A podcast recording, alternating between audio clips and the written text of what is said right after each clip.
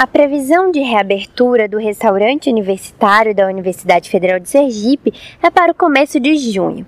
A reforma já foi concluída, falta apenas a finalização do processo licitatório para a seleção da empresa responsável pelo fornecimento da alimentação.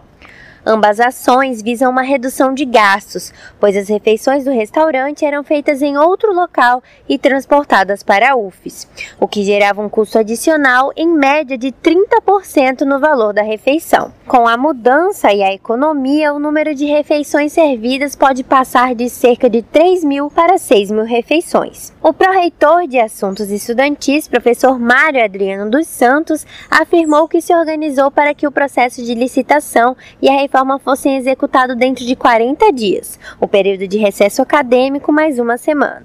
Mas isso dependia também das empresas que se candidataram à licitação. Então, a, o processo licitatório já, já foi encerrado essa a primeira fase, que é onde as empresas lançam as propostas, entregam suas concorrem, dão o preço da refeição, e a gente já tem algumas empresas é, pré-classificadas e estamos numa fase onde as empresas entregam os documentos que garantem que elas são capazes de fazer aquele serviço. Então, se a empresa que ofereceu o menor preço, ela mostra documentos que comprovam que ela é capaz de fornecer aquele serviço, ela vai ser classificada e ela vai começar a produzir.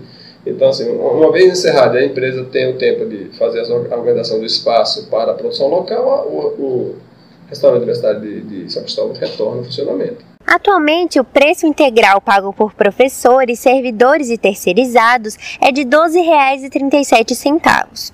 Como os estudantes pagam um real, o gasto da UFES com cada aluno é de R$ 11,37 por dia, cerca de 440 reais por mês, quando consideramos almoço e jantar. Dessa forma, as mudanças pretendem refletir no valor integral. Não haverá nenhuma alteração de preço para os estudantes de graduação, nem de pós-graduação. A redução do custo integral tem como objetivo principal o aumento do número das refeições do restaurante. O valor economizado será utilizado tanto para este fim quanto para gastos com o preparo dos alimentos no prédio. Dentre os alunos que mais esperam pelo retorno do funcionamento estão os estudantes que recebem auxílio residência pedagógica e isenção resum. Para estes discentes está sendo pago um valor para cobrir os gastos com alimentação algo que já era feito em períodos de recesso acadêmico. Um desses estudantes é Alberto Jorge Silva, graduando em cinema e audiovisual, que divide a casa com seis outros universitários.